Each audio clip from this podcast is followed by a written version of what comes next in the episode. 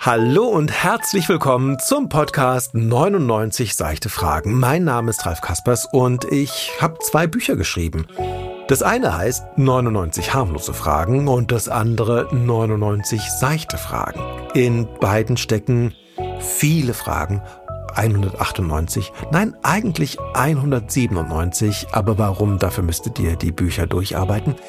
Und im Moment schreibe ich am dritten Buch. Das wird dann 2022 erscheinen.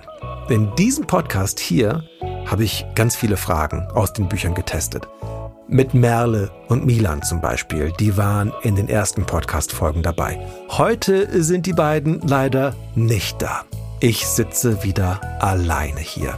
Denn in dieser Folge erzähle ich euch von meinen Lieblingsmomenten von den bisherigen Podcast-Folgen mit Merle und Milan.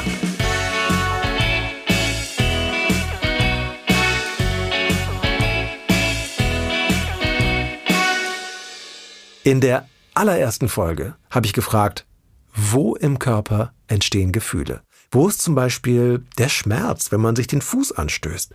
Und Merle hat geantwortet, ich glaube, der ist im C. Aber natürlich, also er wird vom Zeh ins Bein, durchs Knie, durch den ganzen Körper bis ans Gehirn geleitet. Und da macht dann Blinken, Blinken, Blinken. Hallo, hier wurde gerade der Zeh gestoßen. Helfer dahin, aufpassen, vielleicht ist er ab oder so. das heißt, der Zeh wird gereizt, wie auch immer, und sendet ein Signal ans Gehirn und das Gehirn sagt, Au! ja. Dann ist der Schmerz doch im Gehirn, oder? Ja, ja schon. schon. Aber trotzdem tut's am C weh. Ich denke, der einzige Ort, wo wirklich Gefühle sind, also Gefühle hat man ja eigentlich überall am Körper.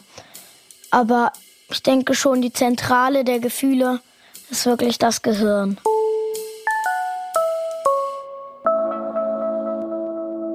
Was Merle, Milan und ich da rausgefunden haben, darüber habe ich noch lange nachgedacht. Man denkt ja immer, der Kopf hat nichts mit Gefühlen zu tun und dass die Gefühle eher im Bauch oder im Herzen stecken. Dabei ist es gar nicht so. Also wir waren uns zumindest einig, Gefühle sind im Kopf. Was denkt ihr? Habt ihr euch schon mal darüber Gedanken gemacht? Eine Frage aus einer alten Folge, die hätten wir eigentlich erst jetzt diskutieren müssen. Die Frage lautete nämlich, sollten Kinder wählen dürfen? Im September war ja Bundestagswahl.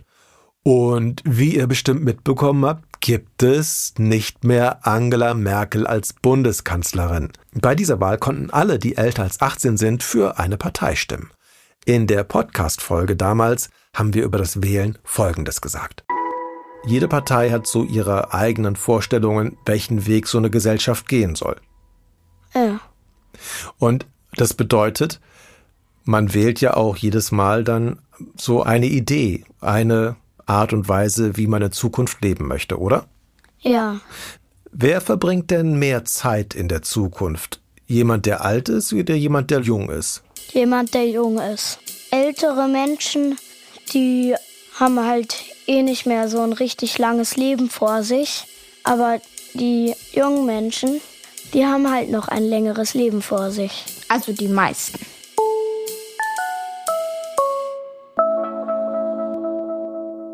Ja, die meisten. Okay, also das finde ich auch. Das heißt, junge Menschen verbringen mehr Zeit in der Zukunft. Und wenn jetzt bei so einer Wahl darüber entschieden wird, wie die Zukunft aussehen soll, wer sollte dann auch auf jeden Fall mitbestimmen dürfen? Die Jungen. Also sollten Kinder mitwählen dürfen, grundsätzlich. Oder was ja, meint ihr? Ich schon. Ja, würde ich schon sagen. Auch wenn man vielleicht noch nicht so die Ahnung hat. Man kann sich das ja von den Eltern oder so erklären lassen. Ja, wenn die Ahnung haben. Ja. Viele Erwachsene sind auch ziemlich ahnungslos, glaube ich. Ja. Das war echt eine schöne Erkenntnis, dass eigentlich die Kinder bestimmen sollten, wer das Land regiert. Denn die verbringen schließlich die meiste Zeit in der Zukunft. Ich frage mich, wie die Wahl ausgegangen wäre, hätten die Kinder mitwählen dürfen.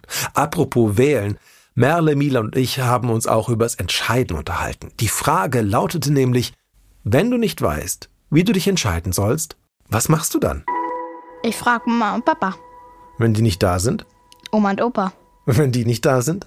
Meine Freunde. Wenn die nicht da sind? Irgendjemand muss doch schon da sein, oder? Du bist da. Ja, und irgendjemand. Da frage ich diesen irgendjemand. Nur du bist da. Du musst dich entscheiden. Dann probiere ich beide Sachen aus. Ah. Ich meine, jemanden zu fragen ist auch gut. Milan, was würdest du machen? Es kommt immer drauf an, für was man sich entscheiden muss. Wenn man sich jetzt entscheiden muss, willst du einen kleinen vergammelten Muffin oder willst du eine große Sahnetorte, dann wäre die Entscheidung ja ganz klar eigentlich. Vergammelter Muffin. Ja, genau. Ich hätte natürlich den vergammelten Muffin genommen. Ja gut, aber das ist ja eine leichte Entscheidung. Aber was ist mit schweren Entscheidungen? Oder mal anders, wann ist eine Entscheidung schwer? Wenn man sich nicht entscheiden kann. Ja, ja, natürlich. Aber warum kann man sich nicht entscheiden? Woran liegt denn das? Weil die Entscheidung schwer ist. Aber warum ist sie denn schwer? Weil man sich nicht entscheiden Aber warum kannst du dich nicht entscheiden? Weil die Entscheidung schwer ist.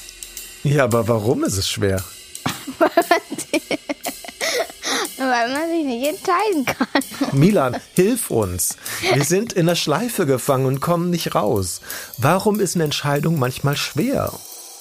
Ich würde sagen, eine Entscheidung ist schwer, wenn man sich jetzt für etwas entscheiden müsste. Ich sehe gerade bei Merle an der Wand so zwei sehr schöne Pinguinbilder. Dürfte ich eins davon haben, würde ich mich nicht Darfst entscheiden nicht. können. Aber das entscheidet Merle für dich. Darfst du nicht. Tja, und am Ende haben wir uns entschieden, dass man am besten bei der Familie oder bei Freunden um Rat fragt, dass man sich oft auf sein Bauchgefühl verlassen muss und dass es manchmal auch hilft, eine Nacht drüber zu schlafen und dann erst am nächsten Morgen die Entscheidung zu treffen. Wir haben uns auch über ernste Themen unterhalten, zum Beispiel darüber, was man aus einem brennenden Haus retten würde, abgesehen natürlich von den Menschen und den Haustieren. Und Milan würde auf jeden Fall zwei seiner Lieblingskuscheltiere retten. Und ich wollte von ihm wissen, was macht ein Kuscheltier zu was Besonderem? Ich würde sagen, ein Kuscheltier wird für einen selbst sehr besonders, wenn man viel mit dem Kuscheltier macht, wenn man oft mit dem spielt, wenn man einfach es sehr lieb hat. Also ich glaube auch manchmal, dass es ein bisschen echt ist und dass man halt immer so einen Freund oder Freundin neben sich liegen hat, aber was jetzt auch nicht lebt, womit man jetzt keinen Streit haben kann, sondern immer mit einem ist. Also man kann es überall mit hinnehmen und das bezahlt auch zum Beispiel in der U-Bahn kein Ticket, weil es ja nicht lebt.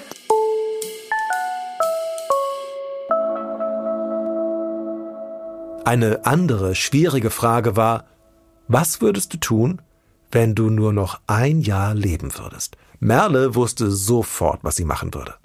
Also ich würde auf jeden Fall was ganz Tolles mit meiner Familie noch machen. Und ich würde auf jeden Fall einmal Achterbahn fahren, weil ich bin noch nie in meinem Leben Achterbahn gefahren. Was? Ich auch nicht. Achterbahnfahren ist toll, ehrlich gesagt. Ich liebe das total. Würdet ihr euch von allen euren Freunden verabschieden und denen sagen, so, das war's, ich bin jetzt mal weg dann für den Rest eures Lebens und überhaupt, weil ich nämlich jetzt sterben werde in einem Jahr, oder würdet ihr das geheim halten wollen? Also ich würde es auf jeden Fall meinen Freunden erzählen.